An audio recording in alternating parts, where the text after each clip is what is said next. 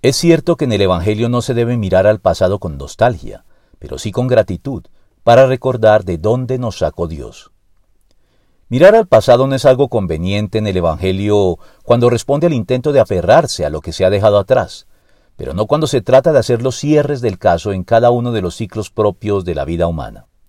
De hecho, al cristiano se le impone recordar el pasado con sus lecciones, no con nostalgia, sino con respeto, humildad y una mentalidad pragmática y responsable que se proyecta al futuro con optimismo, esperanza y compromiso.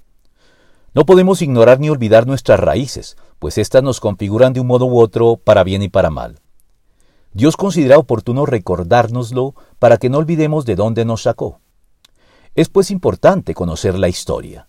Pero más allá del provecho que nos brinda el conocimiento de la historia sagrada o la historia universal, debemos tener claros los sucesos de nuestra propia historia personal y el trato de Dios con nosotros a lo largo de ella, porque así como en la historia universal existe un AC antes de Cristo y un DC después de Cristo que cambia completamente su orientación, en la historia personal de cada creyente también existe, con todo y haber nacido ya en la era cristiana, un AC antes de la conversión y un DC después de la conversión, de modo que todos los acontecimientos fragmentarios, penosos, incoherentes y sin sentido aparente que vivimos hace adquieren sentido, coherencia, hilación y propósito cuando los recordamos y evaluamos DC a la luz de la revelación del Evangelio.